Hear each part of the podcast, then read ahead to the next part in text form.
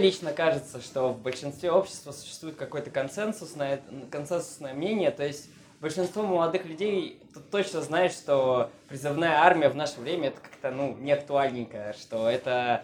А зачем?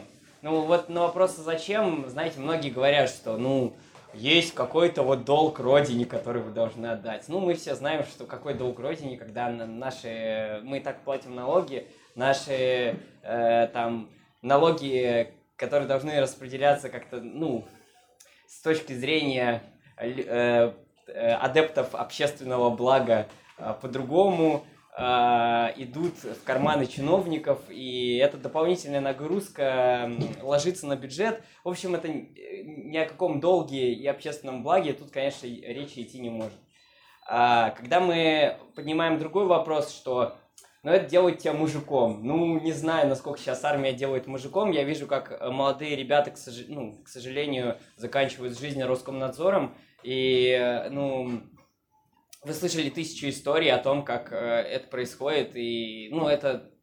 Мне кажется, что это не делает из людей мужчины, скорее, да и, понимаете, красить газоны, э, это не тот навык, который делает тебя более маскулинным и таким вот э, сексуальным для дам. Э, я не знаю просто, что можно вкладывать в данном случае в понятие мужества и как армия с этим связана. А, ну и последний момент, что а, призывная армия это, это скорее. Э, главный утилитаристский момент, который можно было бы э, рассмотреть, что призывная армия позволяет в короткий срок мобилизировать э, и рекрутировать людей, которые уже прошли службу, имеют какой-то опыт, и они могут э, вот э, пригодиться, так сказать, во время крупного военного конфликта. Но тут сразу возникает вопрос. Во-первых, а с кем мы воюем? Ну вот, я не знаю, э, Российская Федерация в последнее время, ну, э, официально нигде не воюет. И э, э, каждый конфликт, который был в последнее время, он вполне себе мог решаться с помощью э, контрактной армии. Э, если же говорить про э, фактор того, что люди рекрутируются, и они такие опытные, то вот мой отец, э, он проходил армейскую службу, по-моему, в 86 году. Как вы думаете, с 86 -го года изменилась ли как-то вот армия, поменялись ли какие-то технологии, а он танкист? Ну, провелись, провелась ли какая-то модернизация? Мне кажется, все-таки да. Его навыки сейчас, они ну, вот, максимально непригодны. То есть его придется переучивать, и во время войны мы его не сможем мобилизировать. Так что... Придется переучивать. Придется, да, я говорю. Нет. Нет. Я как танкист скажу. Ну, в общем, ладно, как, как минимум, мне кажется, что он не влезет в танк, это уже другой вопрос. А, в общем, э, история в том, что мне кажется, что, ладно, если там убирать э, танковые войска, взять какие-то другие технологии, в наше время очень быстро развивается. Сейчас все приходит к тому, что рекрутские единицы не, не имеют такого большого значения, как, например, грады, э, там, что там у нас есть... В общем, все эти ракетные установки, которые бьют по площади, или э, самолеты, которые устраивают бомбардировки, вот это имеет больший, э, больший фактор, чем Crash какой-то, или э, давайте тупо солдатиками закидаем. В общем, и, и, еще один э, аргумент не, не, тер, не, не выдерживает критики, и оказывается, что либо нам нужно повышать срок службы армии, ну, например, ну, лет до 25. Ну, чтобы люди там 25 лет служили в армии, да, ну, возможно, тогда они вот в течение своей жизни могут пригодиться.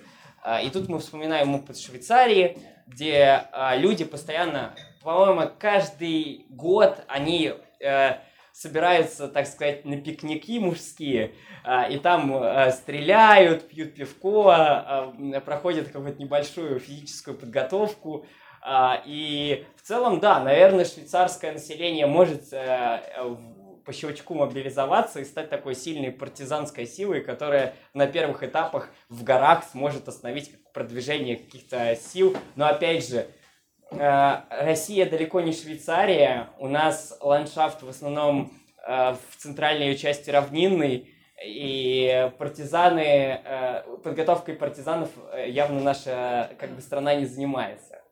Теперь можно рассмотреть помимо утилитарных э, этические моменты, ну и тогда уж давайте поговорим о том, как вообще появлялась призывная армия.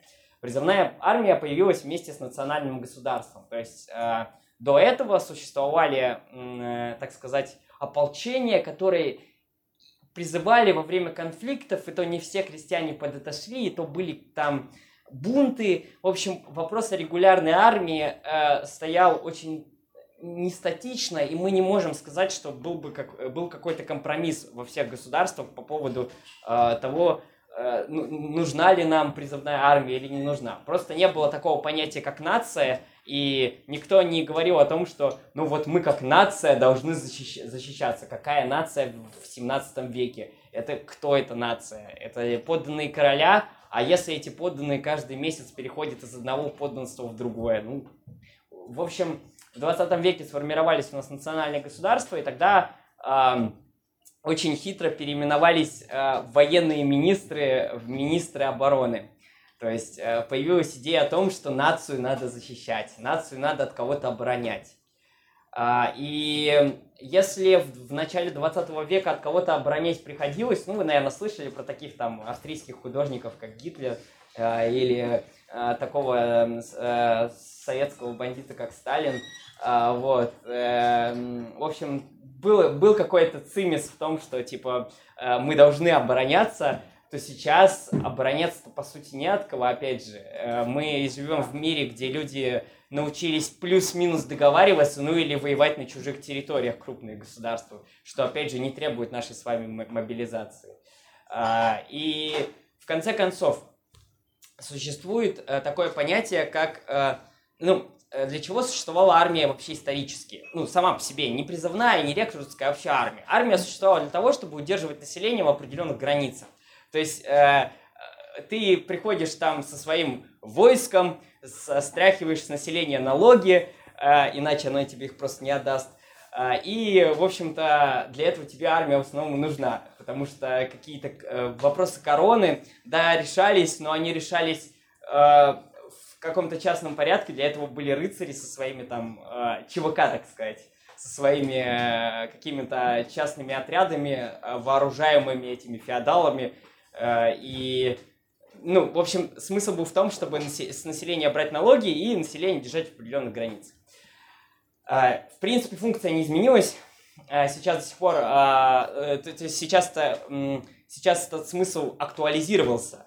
Опять же, когда мы потеряли функцию обороны, когда нам больше не, не от кого обороняться, точнее, и так не, не было от кого, но хотя бы сейчас мы точно понимаем, что нам, ну, вот конкретно мне лично не от кого обороняться в плане там типа мне мне вот э, Трамп не приходит домой с пушкой не угрожает и не говорит там я не знаю давай свою собственность ко мне приходит мое родное государство это делает э, вот когда я ему не нравлюсь. Э, тогда встает вопрос нужна ли армия вообще. Ну знаете у меня такой у меня такой ответ на этот вопрос. Да армия нужна. Но армия нужна контрактная, хорошая, боеспособная, и э, тут э, это связано в основном с тем, что существуют сверхдержавы.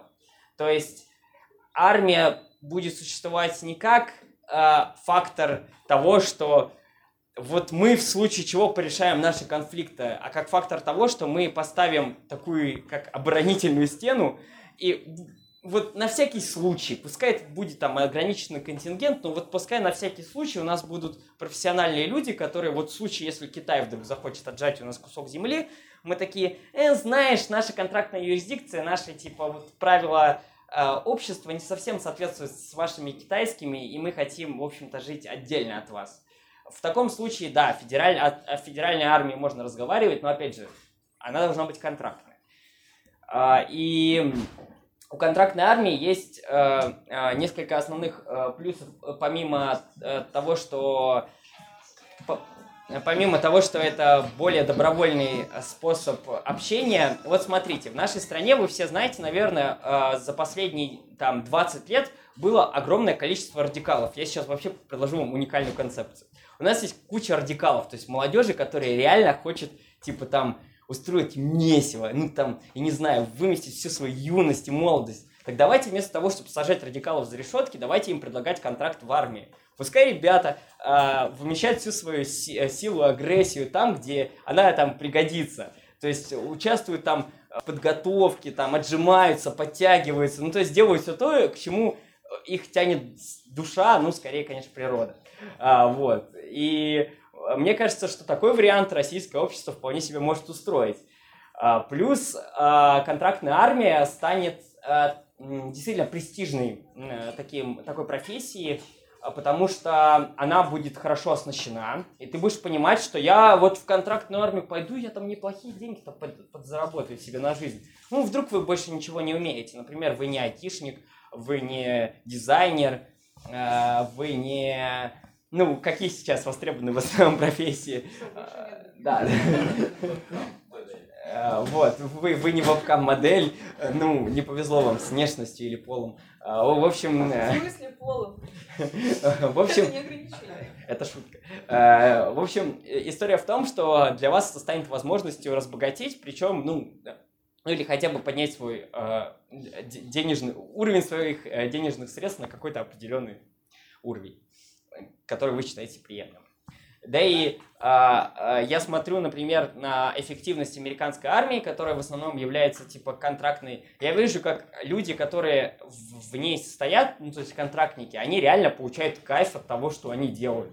То есть это прям их призвание. Я видел много всяких а, американских отрядов, а, и они то фоткаются на фоне конфедеративных флагов, то есть они там угорают по всяким там э, радикальным течениям. Это еще раз подтверждает мой тезис о том, что это наш способ нас, типа людей, которые не хотят эм, связывать свою жизнь с опасностью, э, отправить всех радикалов э, заниматься тем, что им больше всего нравится.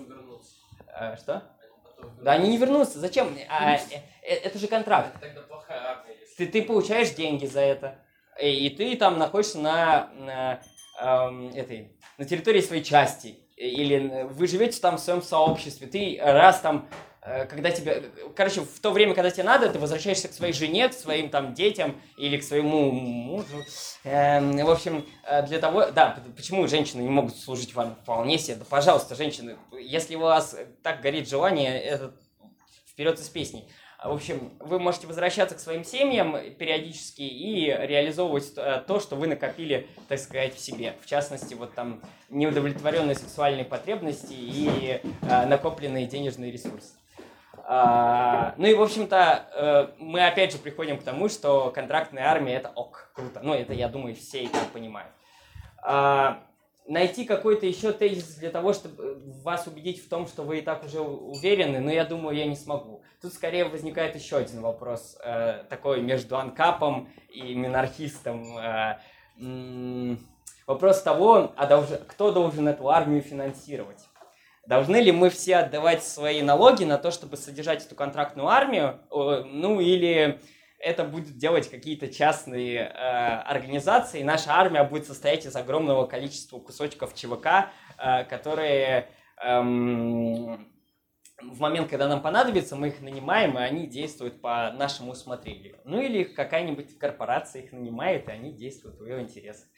А, в общем, мне кажется, что тут нет особого противоречия, потому что на федеральном уровне можно достичь компромисса. А, то есть, да, у нас мы допускаем существование ЧВК. Вы наверняка знаете, что в России сейчас есть статья за наемничество, которая э, наказывает тебя за то, что ты участвуешь в частной военной кампании. При том люди, которые выгодны государству, конечно же, не ответственность по этой статье не несут. Э, вы примерно понимаете, про какой я ЧВК говорю, и я думаю, это для кого не секрет. Так вот, мне кажется, что пускай, пускай существует ЧВК, но при этом у нас будет э, регулярная контрактная армия, в которой эти ЧВК, в случае чего, мы дополнительно нанимаем, и они нам помогают в условиях, типа, как, как подряды. Вот есть подряд на строительство, также будет существовать подряд на армию. И общество будет там в результате какого-то э, референдума или там прямой э, демократии или чего-то там еще выбирать, как, какой именно подряд нам выбрать. Хотя я считаю, что в данном случае выбирать должен быть э, избранный нами из числа военных какой-то министр обороны. Ну, то есть, почему бы и нет. Вот. Э, Собственно, я вам много чего наговорил, но в целом, я же говорю, вы и так все это, в принципе, знаете. Я бы хотел, чтобы вы позадавали мне какие-то вопросы, и давайте, давайте, так будет интереснее, мне кажется. Да? А, Иван, ты предложил на- набирать а, солдат из каких-то маргинальных слоев общества. Ну, видимо, там уголовники, там еще кто-то, кто не может нормально жить в социуме. Но Дело в том, что история знает пример таких подразделений, набранных именно вот из маргиналов. Например, а, дивизия СС Дерливангер. И единственное, чем она запомнилась, тем, что она воевала с мирным населением. Как только она столкнулась с э, кадровой светской армией, она тут же побежала.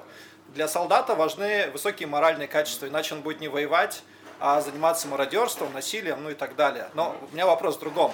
Вот смотри, а для того, чтобы солдат себя вел адекватно в бою, его психика должна быть подготовлена. Ну, правильно, это психика не обычного человека с улицы, это психика подготовленного человека. Так вот, а нашу армию за что обычно критикуют? За дедовщину. Так может быть, дедовщина это хорошо, может быть, она как раз готовит человека вот к тому, что ему предстоит. Может быть, даже плен, где над ним будут издеваться. Ну или какой-то тяжелый бой, где ему нужно будет а, терпеть, и, не знаю, холод, там еще что-то, и ну, про- продолжать, скажем так, э, вести бой. Вот как ты считаешь? А, Погоди, можно комментарий небольшой, потому что сказал Дилентим. А, а, смотри, существует французский иностранный легион, и это достаточно эффективная армия. Но тем не менее она полностью состоит из маргиналов, потому что туда обычно идут люди, которым, которые все в своей жизни уже потеряли, и они продают себя как бы в контрактное рабство на 5 лет. Ну, И, или на 10, да, по-моему.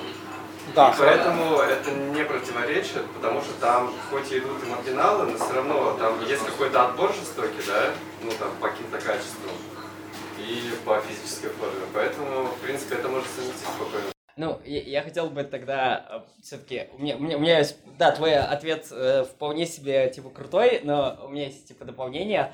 А, э, смотрите, тут есть такой нюанс. А, я читал очень много дневников людей, которые воевали непосредственно на фронтах Второй мировой войны, и большинство офиц... э, ну, как бы, большинство солдат и офицеров, которые окончательно не тронулись головой и смогли что-то честное написать, э, ну, там, по определенным обстоятельствам, да, и максимально не ангажированная э, с государством, они писали о том, что в бою э, решает фактор того, есть ли в вашем, эм, есть ли в вашем отряде отбитый. Э, То есть, э, условно, жизнь вашего отряда зависит от одного отбитого человека. Э, Просто этот человек, он как бы как терминатор. Ему пофиг на все. Он идет там, подходит к доту и э, расстреливает, что там гранаты какие-то кидает. В то время как основное, основная часть армии это люди, которые там, ну, начинается обстрел, большинство из людей гадят. Ну, это типа, потому что страшно. Я думаю, каждый из вас, если сейчас представит, что над вами взрываются снаряды, творится какой-то кромешный ад, вам тоже станет максимально страшно и неуютно. И, ну, то есть, э, ну, вы можете себе представить, что это такое. А, и поэтому мне кажется, что как раз отбор таких людей, а, людей, которые готовы на всякую жесть, э, это повысит качество нашей армии в большей степени. А другой момент, который вы говорили о том, что э, это неэффективные дивизии, которые погибают в бою, состоящие из преступников. А почему либертарианцам должно быть жалко преступников? Почему вообще кому-то должно быть жалко преступников? Преступник, э, преступник, нет, я имею в виду, что Экономически. Э, Нет, так, либертарианцы не предполагают экономических преступлений. Мы допускаем именно э, преступ... людей, которые, типа, ну, там, условно, потенциально... Кто такие ус- э, условно радикалы, да? Радикалы — это люди, которые готовы нарушить НАП. То есть принцип неагрессии. Люди, которые готовы вас ударить в темном переулке, которые готовы вас гопануть. И вместо того, чтобы э, они это делали, мы им предлагаем это делать только за деньги и э, как бы э, против противника реального. То есть, чтобы где они смогут свои силы реально применить, сравнить, так сказать, помериться мужеством. Теперь третий момент по поводу дедовщины. А, плохо ли дедовщина? Дедовщина плохо, когда э, речь идет о людях, которые не соглашались на все эти условия. То есть я лично а, не пошел в армию, ну там по состоянию здоровья, а, и для меня вот эм, для меня армия э, это так то место, где я не хочу находиться, где я не хочу тратить год. Я уверен, что тут, типа, большинство парней, которые сидит, они это лю- люди, которые не хотели бы тратить год своей жизни на то, чтобы э, там красить газоны, на то, чтобы их били люди, которые там больше прослужили, или их старше, или еще какие-то факты, или представители других там культур, э, социальных, э, социальных страт, э, так сказать, эм, вот, извините сразу. Э, э, В общем, э, фактор того, что дедовщина сформирует из, из из тебя такого животного, я вот читал в одном, в, э, ну, типа, ок, только пускай это будет добровольный выбор человека. Это раз. Во-вторых, я читал, э, опять же, дневники людей, которые участвовали в боевых действиях в Сирии, и там э, описывалась подготовка снайперов. В общем, э, я прошу беременных и слабонервных, э, ну, я думаю, что в, целом всех, кто захотят слушать, э, те те будут слушать, тех, не хотят, не, не, не будут. Э, Суть подготов- подготовки состояла в том, что тебе дают э, собаку э, в, в твое попечение. И на финальной стадии психологической подготовки ты должен освежевать эту собаку и съесть. То есть собака тебе становилась другом, твоим самым близким соратником, и тебя заставляли твоего самого близкого соратника съедать, буквально. Типа... э, чего? Э, ну, в, в определенной степени. А? А, ну, это максимально тебя обесчеловечивает. Ты когда, на- ты когда снайпер, ты, тебе нужно четко выстрелить своего... То есть побеждает тот, кто первый точно выстрелит.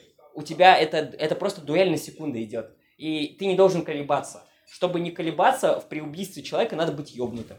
Потому что, ну, э, нормальный человек не может э, убить человека. Это, типа, не является... Ну, это естественный процесс, это наша биология с вами. Как, э, э, ну, то есть, нет, есть только один фактор, когда в нас в- биология заставляет нас э, сопротивляться, так сказать, другому человеку, это когда на вас нападают. И это нормально. Ну, то есть, это не ваше психическое отклонение. Но когда э, вам нужно убить человека по приказу, то, ну, вы должны быть максимально, типа, отбитыми, либо перешагнуть для себя ту черту, после которой точки невозврата в основном нет. Ам, Где так снайпер? ну, тренирует. А, Я просто не хочу, типа, об этом широко говорить. Просто это очень старая байка. Не, ну, я, я, я, я читал именно дневники тех, кто, людей, которые, типа, участвовали в сирийском конфликте. Интересно, почитайте, то есть, типа, э, и об этом, ну, как бы, много чего написано. Да? Ам, ну, я девушка, но вот э, все мужчины, которые здесь находятся, я уверена, что в армию они идти не хотят. Да. Ам, да.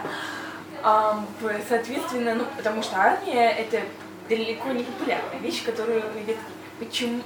Но туда заставляют идти насильно, и люди, которые там служат, они охраняют, наверное, какие-то военные объекты, границу, еще что-то. Теперь нету обязательной военной службы. Количество военных резко сокращается. Как их всех распределено? Хватит ли народу на то, чтобы охранять все э, нужные государству объекты, скажем так? Вы знаете, что сейчас, э, какой сейчас численность эм, контрактной армии в России? Это при том, что у нас плохая зарплата у военных, это при том, что у них нет никаких социальных гарантий, а я считаю, что если мы допускаем каких-то госслужащих, ну, в смысле, в такой сфере, то у них должны быть какие-то социальные гарантии в виде там, э, ну, ты пошел там служить, у тебя хотя бы деньги должны быть какие-то, ну, то есть какая-то социальная подушка в виде денег, хорошей зарплаты. Так вот, численность нашей э, контрактной армии составляет 350 тысяч человек. Это 30% нашей регулярной армии. А, то есть у нас уже есть 350 человек контрактников. То есть если мы по- повысим еще им и зарплату, то мне кажется, что количество людей, которые захотят идти в армию, резко увеличится. Плюс есть молодые люди э, из определенных регионов, которые на самом-то деле в армию хоти- и- идти очень хотят. И они были бы рады, были бы за, за деньги любые там находиться. Но если мы еще им сделаем достойную зарплату, то они тем более туда пойдут. Просто сейчас политика государства заключается в том, что людей из этих регионов не пускать в армию. Ну, какой-то шовинизм, можно сказать, или еще что-то. Ну, вот так, так случилось. Так что, я думаю, Дедовщину что... устраивают люди из Да? регионов очень сильно. Дедовщину они устраивают, если ты про Кавказ. Ну, да, да, да. Регионы, кроме Дагестана. Ну, э, очень много чеченцев, чеченцы хотят, да, да. Весь Северный Кавказ хотят, ну, ребята хотят служить, ребята хотят на контракт идти, им отказывают банально. Э, И я думаю, короче, что этот вопрос будет решен. И опять же, насколько большая армия нас, нам нужна? Ну, в наше время, когда я, конечно, не специалист, я не офицер, я не военный, но вот лично мне кажется, если так смотреть как бы э, by facts and logic, э, то, ну, примерно там 700-800 тысяч человек, которые вполне себе мобилизуются при нормальной достойной зарплате, мы найти сможем. Тут опять же есть такая у либертарианцев фраза «рыночек порешает». Вот мне кажется, что рыночек хорошо так порешает, и у нас даже будет перенабор. Ну или, С кем воевать? ну так, а, почему обязательно воевать армия должна? Ну, то есть, а, ну, Охранять объект. охранять объекты какие-то. У нас есть куча э, ядерных шахт, у нас есть... э, у нас есть, то есть, всякие военные объекты, которые, на которых э, доступ у гражданских быть, быть не должно. Кто-то эти объекты должен охранять. Плюс есть так называемые границы, которые тоже надо как-то охранять. э, от, не обязательно от, эм, от, так сказать, контрафакта какого-то, но от людей, которые мы не хотели бы пропускать через свою границу. Ваня, кто будет нас от вооруженных радикалов, которые сидят на зарплате и которые в основном будут Да. чеченцы? А у вас- а у и вас- им не с кем воевать при этом. Нет, ну им, им, им будет с кем воевать. Я просто говорю, что, на- воевать? что нам не обязательно воевать. Но ты уверен, что нету... Ни... Опять же, я, я предлагаю сделать это с помощью подрядов на ЧВК. То есть, э, чем занимается ЧВК, типа, вне военное время, это решать ЧВК. Вдруг какая-то транснациональная нигерийская компания э, да, может быть и такое когда-нибудь случится, э, купит наши ЧВК для решения каких-то своих личных конфликтов э, на территории Ну, Нигерии. Это предложение просто разрешить ЧВК. А да. ты, Вагнер. ты действительно хочешь, чтобы это было в федеральном масштабе? А, ну, почему бы и нет? Просто мы нанимаем ЧВК, когда это нужно нам. Ну у меня вопрос, а кто будет защищать нас от э, подобной ЧВК? А, опять же, а, либертарианцы смотрят на это то- достаточно просто. А Мы, вс- мы России. мы за легализацию оружия, правильно? ну. Окей. Нет, вот в современной России мы можем такое провести? Опять же, При том, что мы ничего больше не меняем. я бы сказал так, что в современной России все, все реформы, все, все, кто вам говорят, что мы сейчас по щелчку примем какую-то реформу любую, в любой сфере, и она будет работать, эти люди вас нагло обманывают, потому что ничего по щелчку вы не проведете. Нам нужно проводить целый огромный комплекс реформ для изменения России. Это нужно делать аккуратно э, и как бы распутывая тот клубок, который до нас завертели государственные структуры. Я думаю, что это, в принципе, все понимают. Разумеется, вводить систему ЧВК, когда у нас население не защищено от этого ЧВК, это глупая затея. А вот дать людям возможность сначала обороняться, потом мы перейдем к каким-то дружинным отрядам, потом мы потихонечку будем переходить к ЧВК, вот это будет выход э, из ситуации. Тебе так не кажется? Если постепенно все равномерно Если постепенно, то можно все что угодно. А, Мне вот интересно, если ты читал э, Роберта Хайнлайна или смотрел фильм «Звездный десант», там, например, пропагандируется такая схема, где ты получаешь полноценное гражданство с возможностью голосовать на демократических выборах, только если отслужил в армии. Как тебе такая схема? Ну, я считаю, что это достаточно, ну, что ли, татистский взгляд на положение вещей, потому что, э, ну В вот, какой-то степени он справедлив. у тебя нет достаточного э, медицинского, ну как-то, у тебя нет достаточно физического, Не, обяза- не обязательно бегать э, на краповый берег, можно быть писарем. ну, э, Просто- сейчас, сейчас в этом, сейчас, служишь, условно говоря, родине, да, а потом ты можешь... А ты на налоги не платишь? управлять. Ну, понимаешь, ты уже платишь налоги. Ну, нет. Ты как бы пол- получаешь возможность э, решать э, на выборах, кто тобой может управлять. Так ты для этого платишь налоги. Ну, окей, но налоги ты платишь, да. Но у тебя получается, что больше прав, э, как бы, если тебе это необходимо, действительно. Ну, а э, я, я просто не понимаю, зачем нам еще одна надстройка, когда мы уже а, делаем все, чтобы эти права получать. Ну, например, право голоса вполне себе, вот лично моя, э, мое мнение, что право голоса должно быть жестко привязано к тому, как ты платишь налоги. Вот в каком, э, в каком э, муниципалитете или там контрактной юрисдикции ты платишь налог, в, том, в той конкретной части ты имеешь право голосовать. По-моему, это типа справедливая штука. То есть ты идешь, подаешь налоговую декларацию, и тебе там дают какой-то квиточек о том, что у вас есть право голоса в этом году. Ну, там условно, да? А, и так это должно работать. А зачем для этого вводить дополнительные сущности в виде там армии? Ну, мне кажется, что это незачем, просто лишнее. Хорошо, у тебя в твоей схеме армия должна быть э, федеральная или каждый регион сам? Я считаю, что федеральная, конечно. Ну, То есть. Именно поэтому это, это единственное, это одна из немногих причин, почему я являюсь монархистом, а не анкапом. Э, потому что мне кажется, что нам нужна единая федеральная армия для защиты от э, внешних агрессоров. А с внутренними проблемами? Ну, с внутренними проблемами надо, пытаться решить. Типа, вспоминаем чеченскую войну. Ну, внутренние проблемы надо решить, пытаться решить дипломатически. Э, и, внутренние проблемы надо пытаться решить дипломатически, и э, я думаю, что для этого и существуют референдумы, которые, к сожалению, в нашей стране не пользуются популярностью. Но мне кажется, что они должны вернуться в обиход, ну или появиться в России. То есть, мне кажется, что это такой нюанс, что если уж совсем не согласны, ну, тогда будет, будем на референдуме решать, ввязываться ли в военный конфликт или э, позволить э, событиям принимать тот оборот, который они принимают. Я просто не хочу ни на, на какие... Да. То есть остальная страна решает, что делать с этим регионом? Э, что делать с регионом, который не хочет, э, который не хочет все полюбовно решить. Ну, это, опять же, э, э, это может быть долгая полемика, просто это не совсем про... А если регион хочет выйти из федерации? Я же говорю, это вопрос больше про федерацию и не федерацию, и про федеративный договор. Я просто считаю, что если мы вообще... Если, если, мы, если мы действительно разговариваем о федерации, то возможность сессии должна присутствовать только при э, общем референдуме, потому что мы все подписывали договор о, со, со, о нахождении федерации. Если мы все подписывали э, договор, то мы все полноправные участники, и вопрос выхода и входа мы решаем все вместе. Если мы решаем это не все вместе, тогда какая-то нахрен федерация, какой-то нахрен договор. Э, в одностороннем порядке, к сожалению, э, для федерации невозможно выйти. Опять же, если мы обсуждаем федерацию. Ну, так устроен мир. Федерация это союз, в первую очередь. А, в общем, я хотел сделать ремарку. Смотри, ты вначале сделал такую дихотомию, а, ну, типа, контрактная армия versus призывная армия, в которой есть возможность быстро сделать мобилизацию.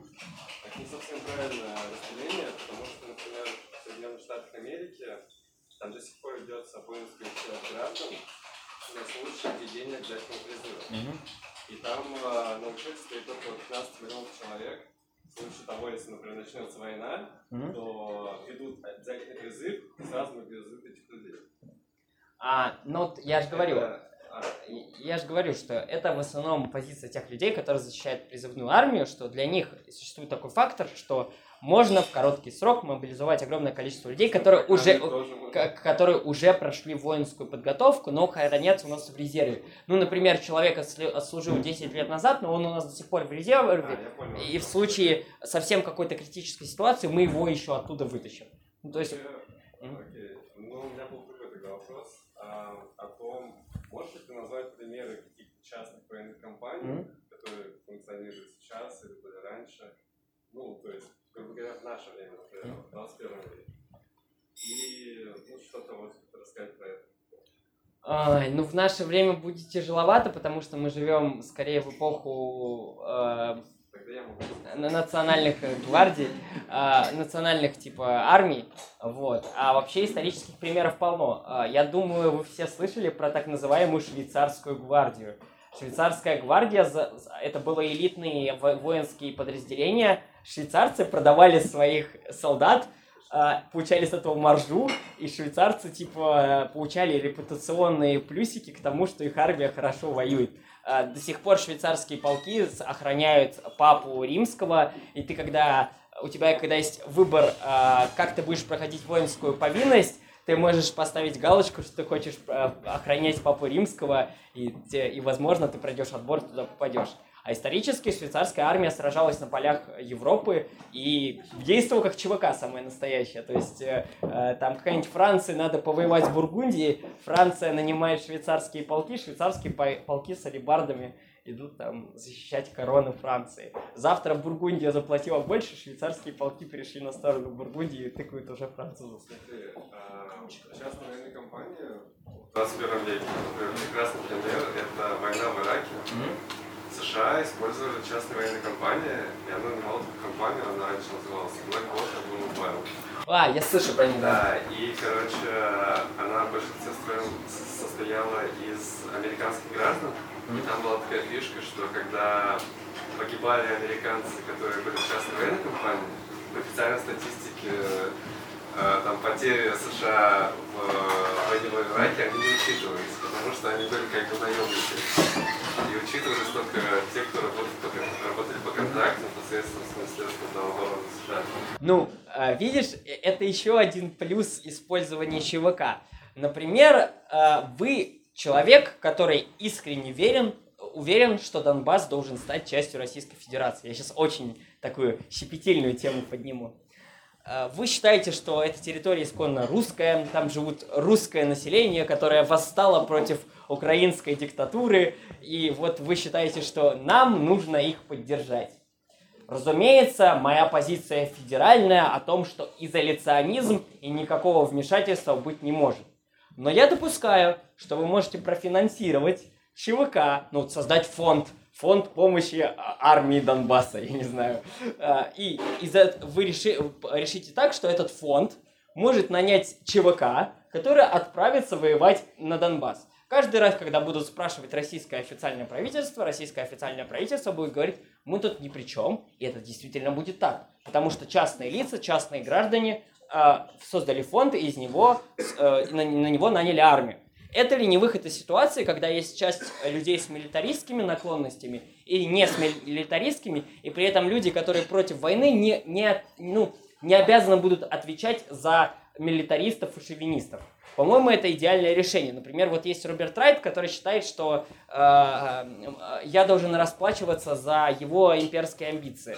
Э, ну, я вот не считаю, что я должен за это расплачиваться. Э, мне кажется, что э, за это должны расплачиваться только те, кто хотят э, так решить вопрос. И в данном случае они рас- э, расплачиваются денежкой. Если вдруг их ЧВК совершают какое-то там преступление, то привлекаться будут те, кто этот фонд обеспечивал. Ну, по-моему, все справедливо. Почему не те, кто совершил? И те, кто совершил преступление, и те, кто этот фонд они тут причем. Как они при чем? Ну, А, а-? Не, я имею в виду, что есть же международные конвенции о том, что вот, военные преступления, так вы еще и вмешались в дела другого государства. В общем, я считаю, что обычные российские граждане, которые против войны и, имеют достаточно пацифистские настроения, не должны расплачиваться за а, милитаристов, но при этом милитаристы должны иметь шанс реализовать свои имперские там шовинистические идеи, но за свой, за свой счет, пожалуйста, господа, за свой счет.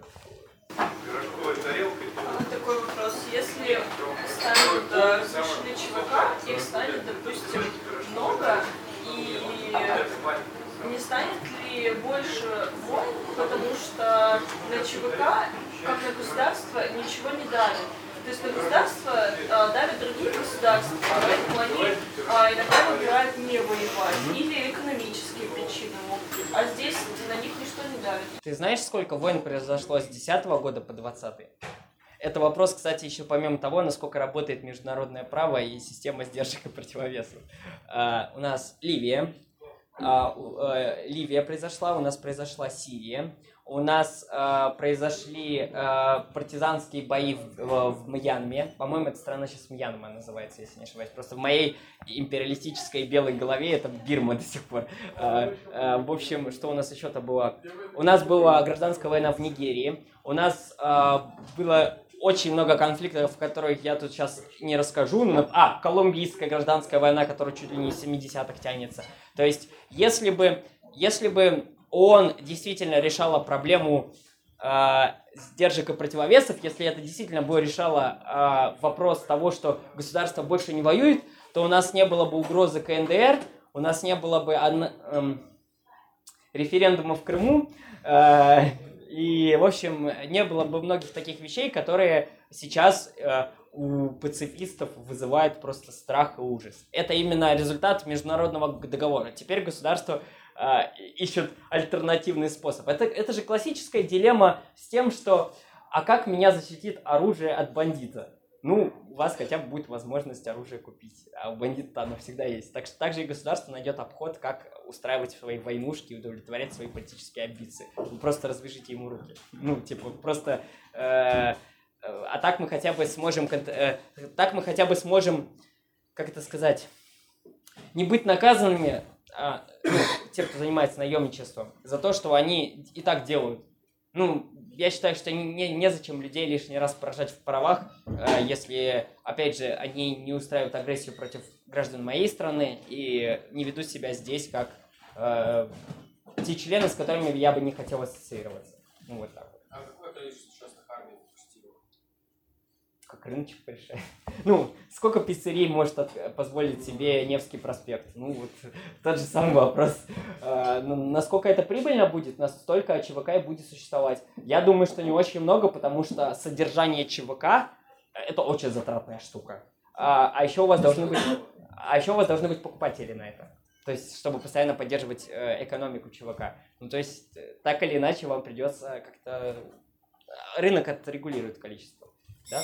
Получается, каждая ЧВК при своем сказать, создании не будет иметь какой-то определенной цели, просто она готова к действию, и кто ее закажет, тот и прав, грубо говоря. Тогда можете получиться такое, что какой-нибудь господин, который точит зуб на гражданина или граждан какое-то физическое юрлицо своей страны или чужой страны, просто нанять эту компанию, чтобы ликвидировать этих людей. И не будет ли это запрещено, порицаемо?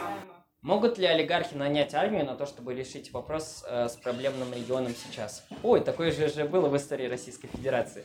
Э, в общем, э, та система, которую я предполагаю, она хотя бы позволит гражданам э, купить себе противовес, э, который, ну, типа, позволит им защититься от этой ситуации. Сейчас у определенных граждан, тот прецедент, который я привел, у них не было возможности э, прям всеми ресурсами нанять себе чувака, и типа, потому что у них было много ограничений, например, непри... статус непризнанной республики, статус там еще чего-то, еще чего-то, еще чего-то. Все эти ограничения накладывали на них определенные м- оковы. Я предлагаю тот вариант, в котором этих оков нет. Ну, то есть, да, даже в статусе квоты же можешь всегда нанять киллера. Ну, то есть право такое, такое абсолютно точно будет за человека нанять чувака, если вы есть. Да, будет право. Не будет права совершать насилие. Давай все много страшных штук опять же... Чтобы они ничего не делали, то, в принципе, да. Не, опять же, а ты предлагаешь совсем страшную ситуацию. Таких ситуаций, скорее всего, не будет, потому что минархистское государство строится э, исходя из НАПа, в том числе. Типа, то есть минархисты, они тоже за НАП, как и АНКАПы, хотя кто-то пытается доказать обратное. Но, в общем, мы считаем, что недопустимо насилие. Потом, когда конфликт закончится, мы накажем этого ублюдка, который нанял деньги, и, ну, нанял армию себе за деньги. Но Навальный тоже говорит, что. Ну, это отдельная тема. Мальчишка-то у него приводит за 350 тысяч. Я же говорю, э, это отдельная тема, которая, типа, не касается... Так... А если фонда воровать нельзя? А что ты взял, что он ворует? А, потому что он делит бабки из фонда. Ну, может быть, у него бизнес какой-то есть. Почему так Ну, считаешь? давайте он предоставит полную отчетность, посмотрим. А ты ее запрашивал? Ну, вообще-то все показываем. А, я, я просто хочу напомнить, что мы разговариваем про армию, и вот есть вопрос. Я хочу посмотреть на вашу отчетность. ладно. Послушаем потом, когда вы напишете. Но, во-первых, потом мы его накажем, но потом уже будет поздно, так сказать, что э, тушить горевший дом. А, Но, возможно, я не совсем поняла из лекции, за чей счет будет банкет. Банкет будет, э, то есть за чей счет все это будет обеспечено. Все, не только же надо дать зарплаты людям, но еще надо одеть, обуть, так сказать, э, оружие им предоставить. Все это стоит немалых денег. Э, Следовательно, частные компании, да? Но как тогда защищать государство при помощи частных компаний? Смотри, так как я предложил смешанную систему, в которой у нас существует, так сказать, э, российская армия и существует найм частных компаний, то своих российских солдат мы будем на свои же налоги оплачивать. Это типа, но они будут ограничены условно в том, что типа они не могут участвовать в международных конфликтах э, там без согласования с гражданами там на- на- путем референдума там условно, да. У них будет столько ограничений в отличие от ЧВК, которые мы сами устанавливаем как люди, которые их покупаем. Но мы соглас, согласны их покупать именно из-за того, что мы считаем, что какой-то вот этот вот регулярный костяк все-таки быть какой-то должен. А, опять же, сейчас мы оплачиваем огромное количество призывников, мы сейчас оплачиваем контрактников и оплачиваем им жильем, оплачиваем им социальные пособия, и количество того, чего мы им оплачиваем, оно сейчас огромное. Просто э, либертарианцы, ну, минархисты в основном, говорят о том, что мы просто урезаем максимально вот эту сферу нашего бюджета, там, у тебя будет всего 10% с тебя будет просить государство за то, чтобы содержать эту армию, там, ну, помимо еще с полицией и судами. И это все как бы за счет урезания бюджета позволит нам достаточно эффективно и э, экономно в определенной степени содержать эту армию. То есть на наши ресурсы пойдут прямо на конкретный кейс, который легче всего контролировать. Сейчас невозможно контролировать этот раздутый э, госаппарат именно потому, что столько сфер этого госаппарата, что нам нужно по общественной организации на каждую сферу деятельности э, типа государства, чтобы контролировать это э, государство. А еще мы не можем знать, а будет ли эта общественная организация подкуплена или не подкуплена. В общем, это слишком огромные риски. А так у нас всего там есть 3-4 статьи бюджета, и за ними мы сможем легко следить. Потому что это, это вполне себе впис, вписывается в наше там типа э, взор, э, чтобы после работы под пивко посмотреть, что там, на что наши деньги расходуются. А, я бы на самом деле немножко по-другому ответил на этот вопрос. Грубо говоря, по-русски он звучит так. Контрактная армия дороже, а мы типа и так бедные. Откуда у нас деньги, чтобы заплатить за нее, да? Да. Вот. И вот, например, Милтон Фридман э, отвечает так, что у нас на самом деле при призывной армии есть большие экономические потери. Во-первых, они заключаются в том, что, например, граждане мужского пола, они, например, заканчивают университет или заканчивают школу. Их призывают в армию. Они год занимаются армией, соответственно, когда они возвращаются, им надо либо вспоминать снова школьную программу, чтобы поступить в университет, либо если это после университета, то они забывают свои знания и не могут их применить. Соответственно, у них снижается производительность труда, и им надо, ну, это потери ВВП. Соответственно, если мы убираем э, армию по призыву, у нас увеличивается производительность труда мужского населения, увеличивается количество собираемых налогов в частности. Соответственно, например, тот врач, который закончил, там, что-нибудь не заканчивает, он может потом сразу после университета начать работать и получать больше денег. Соответственно, больше отчислений, а, в том числе на вот эти контрактные э, штуки.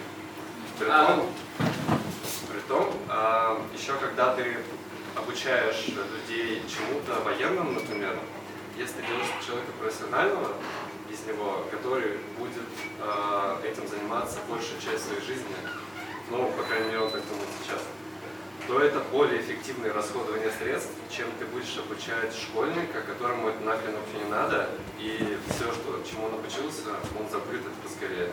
То есть, грубо говоря, вы тратите деньги, а выхлопа получается очень мало, если это призывники, а не контрактники. И вот за счет вот этих вот штук э, мы сможем оплатить. Я совсем забыл про этот момент, да, это было в капитализме и свободе, по-моему. Э, в общем, э, это раз, а во-вторых, сужение налоговой базы, да, это уже доказанная типа экономическая штука, сужение налоговой базы ведет к тому, что у нас увеличивается приток налогов. То есть э, люди более охотно платят, во-первых, люди более охотно платят меньшее количество налогов, во-вторых, ну сейчас, я думаю, все понимают, что много людей избегает налогов, особенно богатые и сверхбогатые. То есть они просто находят способ от этих налогов путем взяток, путем еще чего-то избегать маленький налог позволит им, ну, как бы, для них это не такая будет большая издержка. Во-вторых, э, ты э, повышаешь покупательскую способность за счет снижения налога, и у человека, опять же, появляется больше денег. Ну и в-третьих, это вот тот э, аргумент, который приводил как раз Ярослав, о том, что действительно у нас чисто экономический ресурс людской будет выше, потому что вот занимаясь тем, чем тебе на данный момент хочется, ты будешь более продуктивен, чем занимаясь тем, чем тебе абсолютно не хочется заниматься. Ну, это просто никакой экономической выгоды. Да. Реально, просто 28 тысяч человек просто топочут плац, вместо того, чтобы работать. А, Иван, ты согласен с таким утверждением, что люди, которые воюют за идею, они это делают лучше, чем те, кто воюет за деньги? Я, а, ну, к чему вопрос, собственно? А, я немного ванга, я предскажу, предскажу, что будет, если у нас отменят призывную армию в России. У нас есть богатые регионы вроде Москвы, где люди, скорее всего, не пойдут служить там, добровольно. А есть э, бедные регионы, где армия, наверное, это единственный социальный лифт. И к чему это приведет? К тому, что, наверное, такие регионы, как Чечня или Дагестан, они станут сверхмилитаризованными, потому что там поголовно все мужчины, они будут проходить э, военную службу. К чему это, в свою очередь, приведет? К тому, что эти люди, в конце концов, придут к москвичам требовать привилегий. А москвичам, а москвичам нечем будет ответить, потому что никто из них не хочет служить, и он не имеет никаких навыков э, военных. Да, но это я возвращаюсь к тому вопросу, что а, люди, у которых есть идея, они, наверное, воюют лучше, чем те, кто воюет за деньги. А, я, я скажу такую штуку, что вот, например, сейчас у Рамзана Ахматовича личная армия составляет около 80 тысяч человек. А, является ли это угрозой для, ну, для нас, для граждан России? Я думаю, является. А, плюс это надо учитывать, что многие из них это бывшие солдаты в смысле реальных боевых действий. И в отличие от наших срочников. Э, поэтому это раз. Во-вторых, э, да, ЧВК помогут решить эту проблему. Два. В-третьих, я уверен, что многие русские ребята за хорошие там или ребята из бедных регионов э, не кавказского происхождения – готовы спокойно за хорошие деньги служить в армии просто потому, что они там являются, например, националистами, которые хотят, блин, Росси... защищать Россию, охранять границу и все дела. Ну, то есть, это нормально.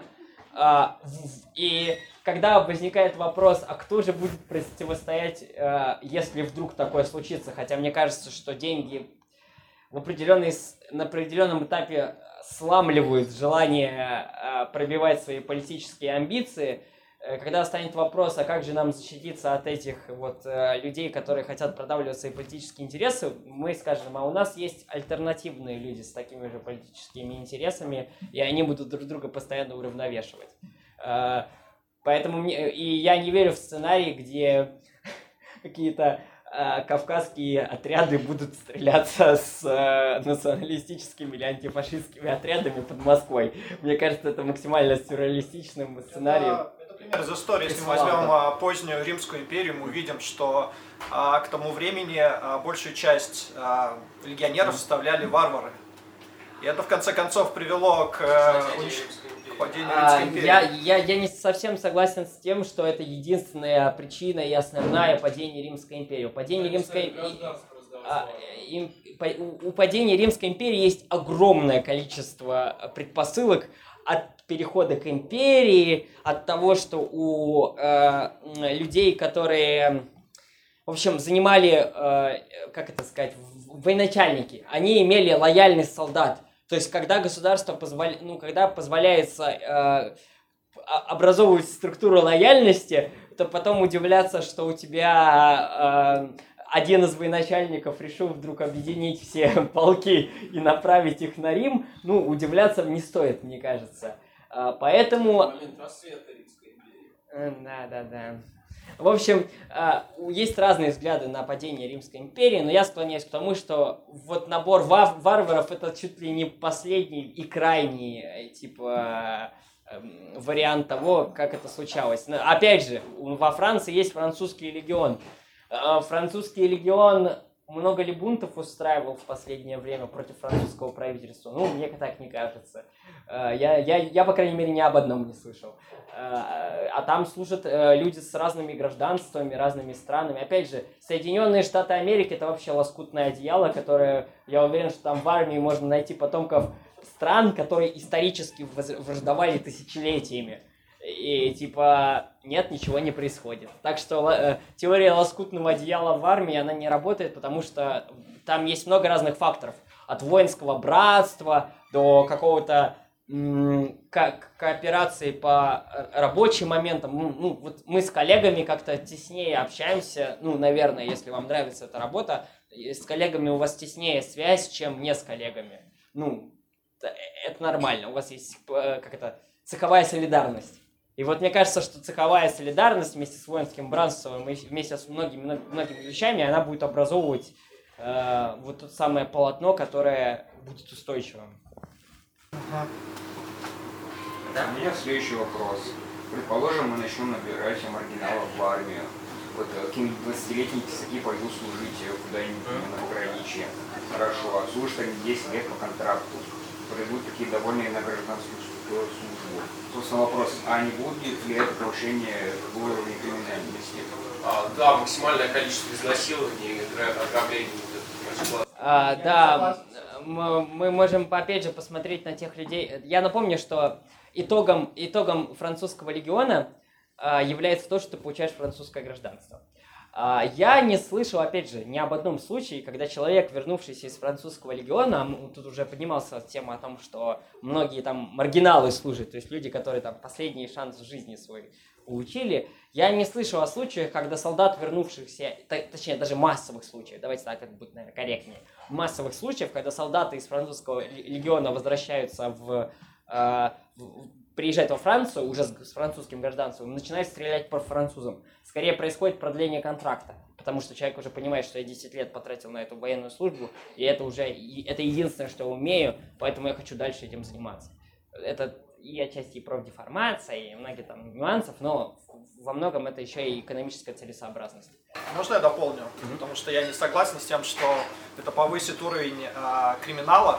А, возьмем армию США люди, которые не хотят связывать всю жизнь с армией, они идут в инженерные войска. Американская армия это очень э, крутое место, потому что служа там, ты обучаешься многим полезным профессиям, которые тебе потом в будущем позволяют на гражданке хорошо устроиться. И эти люди, они востребованы на гражданке. Поэтому нет, э, во многих случаях армия дает очень много человеку, именно потом гражданская жизнь. Когда она добровольная, это очень важно. Ну, естественно, да. Когда армия не добровольная, она ничего человеку не дает, только отбирать его время и деньги. А, ну, еще, да. А, ты сказал, что ты минархист, но, как правило, минархисты, они еще меритократы, да, то есть люди, которые считают, что решения должны приниматься лучшими.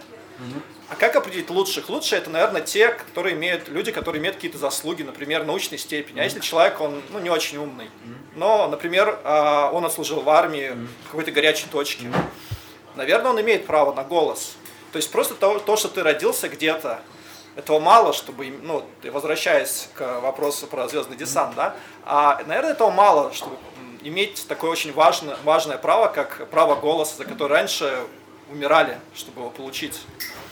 А, может быть, все-таки а, армия – это способ получения каких-то дополнительных прав. Поэтому она должна быть а, призывной.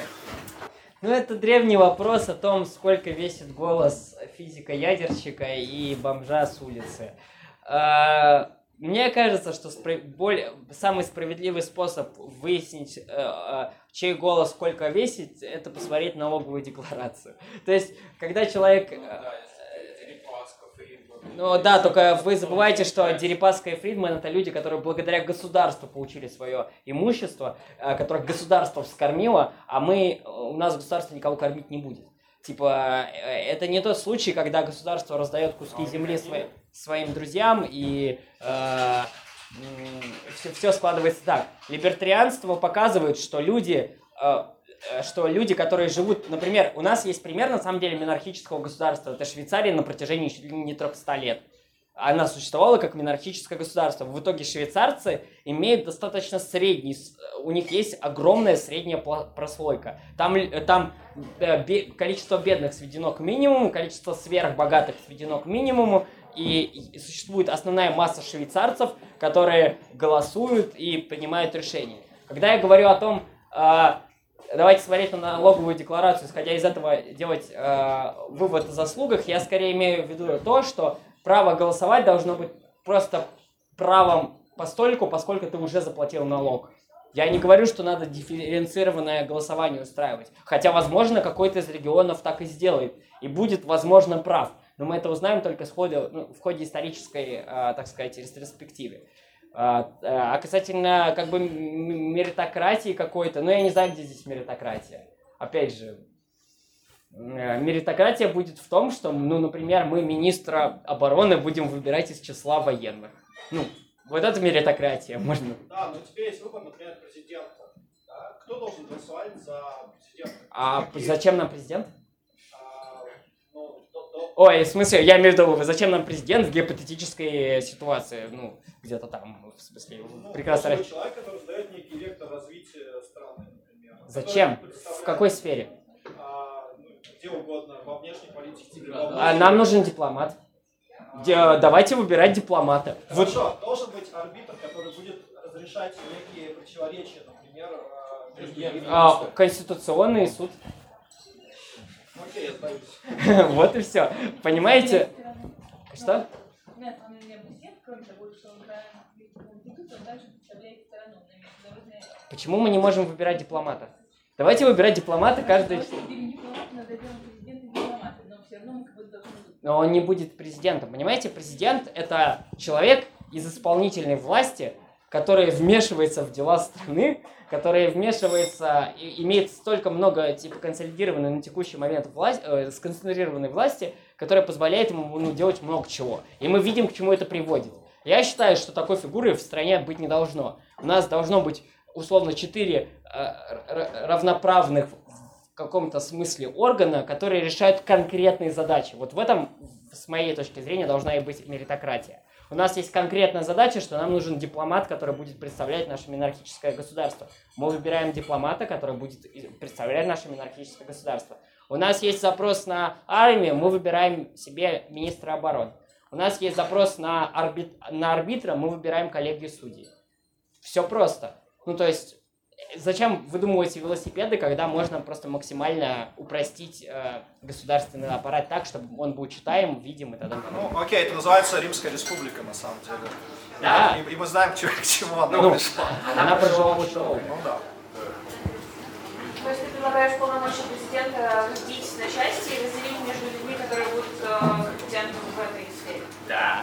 Нет, я, конечно, поддерживаю. Нет, конечно, тоже, а, просто с другой стороны зайдя, те люди, которые выбирают этих самых компетентных, а, мне кажется, что все-таки факт уплаты налогов не дает человеку какие-то знания о том, как государство, то есть элементарная социал- социологическая и политическая грамотность какая-то должна присутствовать, и, может быть, стоит контролировать именно это в процессе там, дифференциации голоса. Я, я очень не хотел, чтобы э, лекция превращалась в, в э, в этот в место, где будут гореть многие гуманитарии, но вот я считаю, что гуманитарные науки максимально не науки, не, не объективные и вообще являются учениями, скорее, теориями. Так вот, первый вопрос, по какому принципу вы определ- будете определять, что такое социальная грамотность? Что является социальной грамотностью? Социальная грамотность с точки зрения социал-демократов или с точки зрения либертарианцев или с точки зрения фашистов?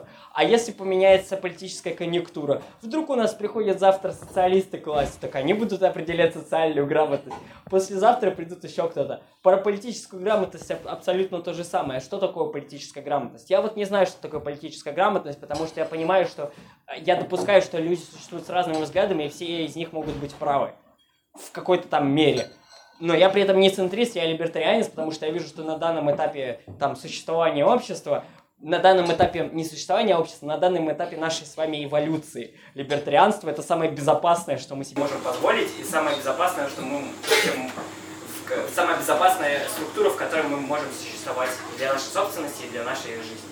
Видимо, я выразилась, непонятно, просто вот условно а, бомж э, с улицы почему не может голосовать, к примеру, ну, условно, в идеале, потому что он не знает элементарно, что такое государство, он плохо осведомлен, допустим, в истории, он не знает, чем право отличается от левого, хотя координаты Нет, тоже он условно. знает, кто, кто такие менты, что вот от мента можно огрести. Он знает, где лучше спать. В принципе, бомж в плане такой примитивной жизни, наверное, о жизни осведомлен А- опять же, возвращаясь к, тому же вопросу, а что такое право и лево? Ну, типа, Я говорю политические координаты Ну, а ш- но есть какие-то абсолютно э, лишенные идеологизированности Нет. вещи, э, вот которые, грубо говоря, в смысле нет. соци- социальные, все, все, все социальные науки, которые связаны с человеком, они политически ангажированы. Потому что, например, социология и психология приводят нас к э, социальной инженерии. А мы помним, как этот э, замечательный эксперимент закончился в 20 веке. Что, понравилось 70 лет э, рабства? А, это... Нет, ну мы это знаем, но есть люди, которые даже не знают и этого. И они, допустим, считая, что вот есть какой-то класс знаний, которые вот они считают правильными, они должны хотя бы понимать, что есть еще и другие мнения, и что их нужно учитывать. А- Мы можем дать право У голоса нас- людям, которые это Э. Это сейчас будет долгая философская просто дискуссия, я чую, по поводу того, что критерий истинности... Команда на любых демократических выборах в России Нет, это сказала, это с- сказала наша с вами любимая Маргарита Симонян. Нет, А, команда сказала. Не, нет, это была цитата Симонян, я просто очень хорошо помню, и Э, Давно. да, давно это было, да, это сказал Симонян, и в этом-то был мем, что, ну, как бы все понимают, я думаю, о чем речь. А, ко- Короче, история как раз в том, что у нас нету критериев для определения социальной, политической, социологи... соци- как-то обще... обществознанческой а, об- обществоведческой какой-то грамотности. Именно поэтому мы вынуждены все отдавать на какой-то нейтральный арбитр. Вот человек платит налоги, окей, у тебя есть голос. Во- Вот так это, например, э, изначально работало в США, что тот, кто платит налоги, тот получал право голоса. Ну, это нормально. Ну, правда, там изначально были землев- землевладельцы, но это уже, типа, реформировалось в, в- в позицию про налоги. Ну, типа, если тебе наплевать, что происходит в твоем государстве, ты можешь не платить налоги. Ну, и не голосовать, соответственно. Ну, да. Почему? Да. Не, если есть у кого-то вопрос, конечно. А вот как бы а вы меня поддержите, если я не буду платить налоги, если я не хочу ходить на выборы? Ну, да. Почему А вот нет? прямо сейчас Но тогда я буду платить налоги только в тот год, когда не идут выборы. Ну, это легко можно учесть. не, э, Последовательно платить налоги в течение какого-то времени. да, да, это легко фиксится. Например, в ЛПР сейчас проходит правка, э, пытается пройти правка, а, питерская, кстати, а, а, о взносах в казну. Э, И она как раз предусматривает, что тебе нужно платить определенное количество время а, в- д- взносы, чтобы иметь право голоса. И это, типа, наверное, правильно. Хорошо, тогда такой вопрос э, с правым голосом. У нас же есть определенная часть населения, такая не маленькая, которая называется хата с краю. А, собственно, вопрос, а как будет эта часть населения себя чувствовать, и будет ли она как приниженной? Ну, почему приниженная? Они не хотят пользоваться своим, своей свободой выбирать. Ну, не хотят и не хотят. Это же их выбор. Во-вторых, почему сейчас большинство, больш- большое количество населения моя хата с краю? Да потому что у них нет возможности и никаких ресурсов для того, чтобы влиять на политическую ситуацию в стране. И это, это, это естественно. Ну, э, мы не можем заниматься, там, понимаете, обвинением жертвы в том, что ее били постоянно. А, наших граждан лишили всех прав и любой возможности а, влиять на положение дел в стране, а потом мы удивляемся, почему у нас люди не, а, там, не голосуют на выборах. А за что им голосовать? Куда им голосовать? Чтобы их голоса опять украли, как это было в 2011 году. Просто их можно понять. Не в него, чтобы я разделяю эту точку зрения, наоборот, всех призываю участвовать в выборах, общаться с массами и как бы просвещать их и ну, набирать свой электорат. Но я могу и понять тех, кто не голосует вообще, и почему они это делают. И мне кажется, что при кардинальном изменении ситуации в стране, когда право голоса действительно будет что-то решать, люди действительно будут заинтересованы в том, чтобы им пользоваться. Возвращаясь к себе лекции, э, совмещая ее с темой выборов.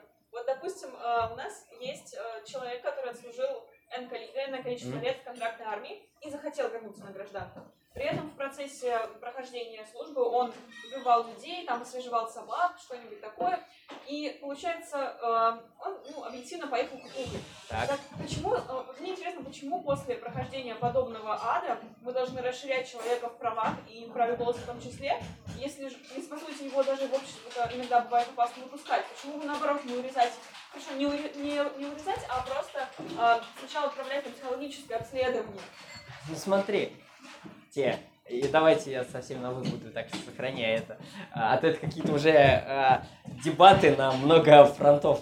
А, в общем, а, смотрите, история в том, что я как раз не предлагал э, такой вариант, когда ты отслужил в армии и получаешь из-за этого привилегии в голосовании. Там. Нет, конечно, такого быть не должно. Опять же, я считаю, что только налоги являются естественным фактором. А, Во-вторых, я уже говорил о том, что вот во французском легионе люди тоже э, служат, получают гражданство, приезжают в Францию и ну, не, не, не, устраивают там звездеца. Хотя они проходят ну, такие серьезные испытания. Например, вот я недавно смотрел передачу, где э, э, украинские э, граждане, которые типа пошли во французский легион, они там служат э, в джунглях Суринама, а там всякие пауки какие-то, змеи и прочие гады, влажность, короче, ад какой-то творится, э, особенно для там славянского человека, который привык к такому холодному, спокойному климату. Э, и э, я думаю, что это не такой решающий фактор, а во-вторых, люди будут просто продлевать контракты, либо переквалифицироваться так, чтобы заниматься примерно тем же, чем они занимались до этого. И так как мы отрезаем мафиозные структуры вообще, потому что мы-то с вами вроде как за декриминализацию э, там всего и вся, за легализацию оружия, то есть мы сто... Э, за легализацию проституции, она у нас на чем мафия это в основном держится наркотики, проституция, там продажа нелегального оружия. Торговля людьми. Торговля людьми, вот еще. То есть э, мы, мы обрезаем большинство... Не, мы, раз... мы обрезаем большинство из этих э, вещей, и у них не становится никакого ресурса для того, чтобы заниматься там, бандитизмом. Они просто переквалифицируются, найдут себя на рынке. И я уверен, что рынок им ответит взаимностью. А, еще в США вот был такой вопрос, когда, кажется, после Вьетнама вернулись люди, поехавшие немного психикой, и они там активно реабилитировали, были реабилитационные центры для таких вот пострадавших, которые не могли после войны вписаться в общество. И они с этим работали и более-менее успешно. Джонни, Джонни, гульки на деревья, гульки на деревья. Да, но... Э, можно перекупить и... Там, опять же... Делаешь в том, что там была призывная. Да. Плюс смотри... Плюс фишка в том, что если это ЧВК, то мне кажется, что люди, которые подписывают контракт с этим ЧВК, это так мутирует в итоге, что ты, когда подписываешь контракт, ты будешь себе одновременно выписывать при, выполне, при увольнении психолога, который, типа, от ЧВК будет тебе помогать э, встроиться в общество. И это будет нормальной практикой. Понимаете, рынок настолько гибкий, что он позволяет э, контракты менять в ту сторону, в которую э, существуют общественные потребности. И в данном случае просто люди будут э, выбирать те, те ЧВК, которые будут им максимально быстро позволять интегрироваться в общество, как мне кажется. Не знаю, может, уже спрашивали про ядерное оружие? О, интересно. А, нет еще? Окей. Ну вот смотри, у ЧВК, например, будет доступ, ну как, если их не интегрировать, то, разумеется, у них будет доступ к ядерному оружию. И они в то же время могут, например, заключить контракт или разглашать вообще, кто вторая сторона контракта, как бы кого в случае чего наказывать. И так можно анонимно, ну, любой богач может анонимно заказать э, ядерный удар, как бы. Что, как решать это вообще? Э, ну, опять же, это такая система э, сдержек и противовесов. Ну вот лично мое мнение скорее в том, что вот в вопросе ядерного вооружения у нас должна быть регуляция. Все-таки ядерное оружие это слишком опасная штука, чтобы давать ее в руки частных лиц. И мне кажется, что ядерное оружие должно находиться у главного major power, так сказать, типа у того субъекта, который э, сможет этим ядерным оружием хотя бы мы контролируем его. И в данном случае пускай им управляет лучше государственная контрактная армия, чем ЧВК. Ну а как тогда, ты, твой аргумент, один из аргументов mm. был, что люди могут, например, защититься от нападения государства, бы создав фонд, который спонсирует. Как они будут защищаться от ядерной Я не слышал ни одной еще истории, когда бы ядерное оружие применялось против своих сограждан. Это же экономически невыгодно. Советский Союз. А, это экономически невыгодно. А, плюс, а, опять же, Воронеж, да. Плюс, опять же, фигня в том, что я, ядерное оружие на самом деле пипец какое дорогое. То есть оно используется, точнее, потенциально будет использоваться только против стратегических объектов. А, плюс у нас нету такой власти, которая а, смогла бы угрожать людям оружием, потому что это четыре... Это, окей, этот министр обороны несчастный, который там, в ведомстве которого будет это ядерного оружия. Мы просто э, сделаем противовес в виде того, что Конституционный суд может снять в любой момент там если мы увидим даже намек на то, что он будет превышать полномочия. Это можно додумать и продумать. Я просто э, говорю о том, что ск- скорее безопаснее передать ядерное оружие, типа, в какие-то консолидированные силы, ну, на текущий момент, это мое мнение, да, чем э, распределять его по частным военным компаниям, а потом спрашивать, кто же ударил по Воронежу. Ну, смотри, ты забываешь тот факт, что уже сейчас все государства по отношению друг к другу находятся в состоянии анархии. Потому что не существует никакого мирового правительства, которое бы регулировало, какая страна делает ядерное оружие, а какая не делает. И, в принципе, какой-то чувак там, допустим, тот же Путин, он, в принципе, может просто запустить и все. И то есть по отношению Путина никто не контролирует его желание запускать ядерное оружие или не запускать. А я, То есть есть э, такая система сдержек противовесов между государствами. Также она может быть и между частными компаниями и государствами. Это не просто анархия, причем это именно анархокапитализм между государствами. Э, Я не совсем с этим согласен, потому что, э, опять же, у меня расхожее мнение, например. Я считаю, что в принципе, если какой-то совсем отбитый человек придет к власти в стране с ядерной кнопкой, он ударит, и ему не будет важно абсолютно ничего из того, что вы перечислили. И какая-то там система сдерж- э, сдержек и противовесов. Мы должны понимать, что ядерное оружие это в целом очень опасная штука, которая существует э, как на страх и риск, типа что мы надеемся, что это никогда не будет использоваться. Там существует такая же опасность, что придет какой-то изменяемый чувак и запустит.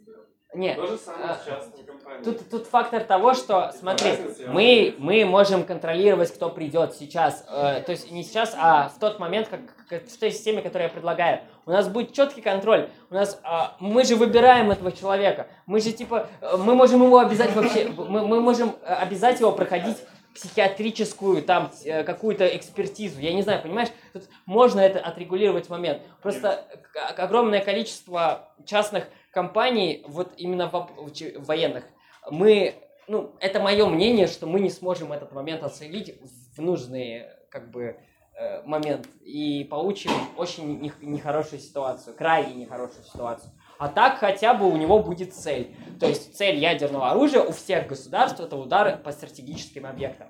Это типа э, и инсайды, и частично раскрываемая информация. То есть это можно прочитать где угодно, потому что это дорого. Банально дорого. Ну, Самая главная цель это прежде всего э, сдерживание.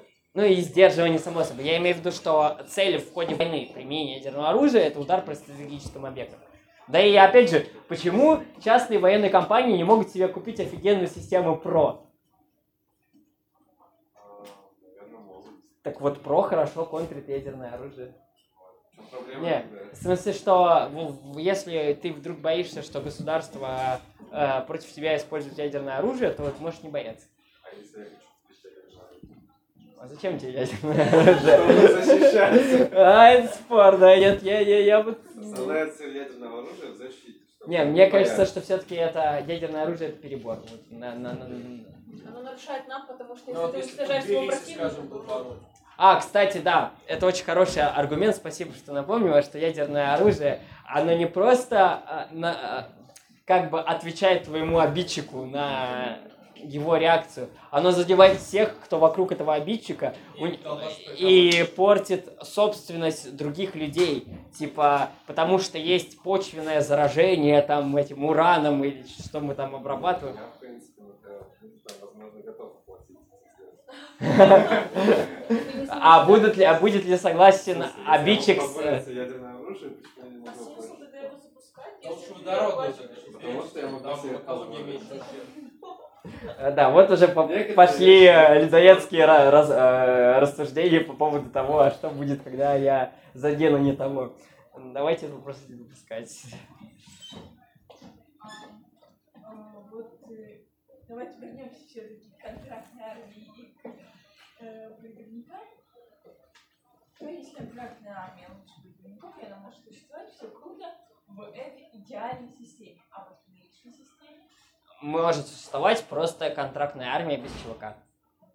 Ну, как бы, как бы, как это существует во всем мире. Ну, то есть, э, в цивилизованных странах, скорее так сказать. Или в странах, которые могут себе так позволить. Ну, то есть с- Швейцария, например, тоже цивилизованная страна, но она типа призывная, но она, я же говорю, это много факторов, да. Но у нас есть примеры стран, которые имеют контрактную армию и хорошо себя чувствуют. И опять же, как тебе а, а, объяснял вот молодой чело- человек, и как э, я, тоже приводил дополнительные аргументы, действительно контрактная армия это дешевле и экономически выгодно. Да, например, когда ты призываешь футболиста какого-то, у него зарплата миллион рублей в И- месяц, и- и, в- призывником. Соответственно, налоги никто не платит. Да, да, да. А еще ты не можешь, например, неких политических активистов в эту призывную, в контрактную армию засунуть. По-моему, это тоже хороший аргумент. Я активистов. Нет, э, я... с- А лю- любых... Ну, с- какая разница? Вот, как бы какая разница? Зеленская с набором. Специальные роты делают. Слушай, есть очень эффективные а, подразделения в истории, которые представили сложных мир. Ну да, греки. А, и- египтяне, греки, да. То есть, а, почему нет? Это ну, дополнительная мотивация, наверное, для кого-то. Ну, да, то есть, опять же, да, э, лично для меня самый главный фактор отсутствия призывной армии, это именно то, что меня не могут туда засунуть, если ее нет. Потому что я вот смотрю на Руслана Шевединова, и у меня кровь в жилах стоит от того, что сейчас можно человека из-за того, что он не отслужил, взять и в любой момент забрать. э, Не вставайте на учет. Ну, в общем, это страшная ситуация, и я хочу ее даже потенциально избежать. Аминь, да. Ну, наверное, это, я так понимаю, вопросов больше нет. И... И сегодня провели очень хорошие коллективные дебаты, а, обсудили а, разный взгляд на контрактную армию. И мне кажется, что это было бы полезно больше для того, чтобы понять, что даже в таком вопросе может быть типа плюрализм мнений. А, Даже, казалось бы, среди людей там более-менее одинаковой идеологии. А, Я считаю, что призывная армия – это опасность. Это опасность для вашей свободы, и для меня это основная мотивация, помимо утилитаристских, экономических и прочих причин. Мы сейчас видим, что опять же творится с Русланом Шевединовым, и как бы кто ни относился к Руслану, а, я думаю, люди все равно понимают, что это нехорошая и нездоровая история, это может коснуться каждого. Поэтому, я думаю, на этом все. Вступайте в Либертарианскую партию России, платите э, донаты в питерское отделение, в федеральные казну ЛПР э, и становитесь свободнее. Спасибо.